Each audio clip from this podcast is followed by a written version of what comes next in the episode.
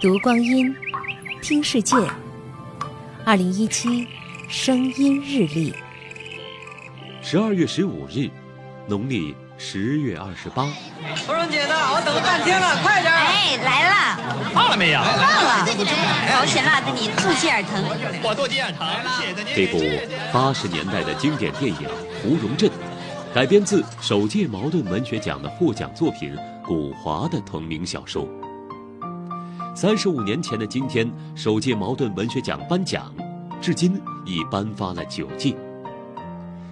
一九八一年，根据茅盾先生的遗愿，中国作协将其捐赠的二十五万元稿费设立了茅盾文学奖，鼓励和褒奖优秀长篇小说的创作。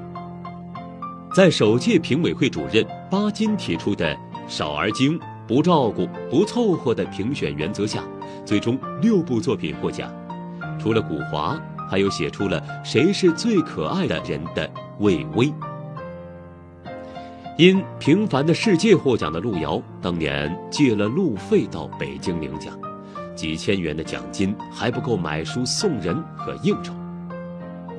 二零一一年，刘震云因小说《一句顶一万句》获奖，当时他正在菜场里头纠结，买贵的西红柿还是便宜的茄子。得知奖金提高到了五十万元之后，刘震云放下电话，豪气地说：“最贵的西红柿来两斤。”从第八届开始，网络文学也出现在了参评作品中，人们期待着曲高和寡的茅盾文学奖也能开出新花。二零一七声音日历。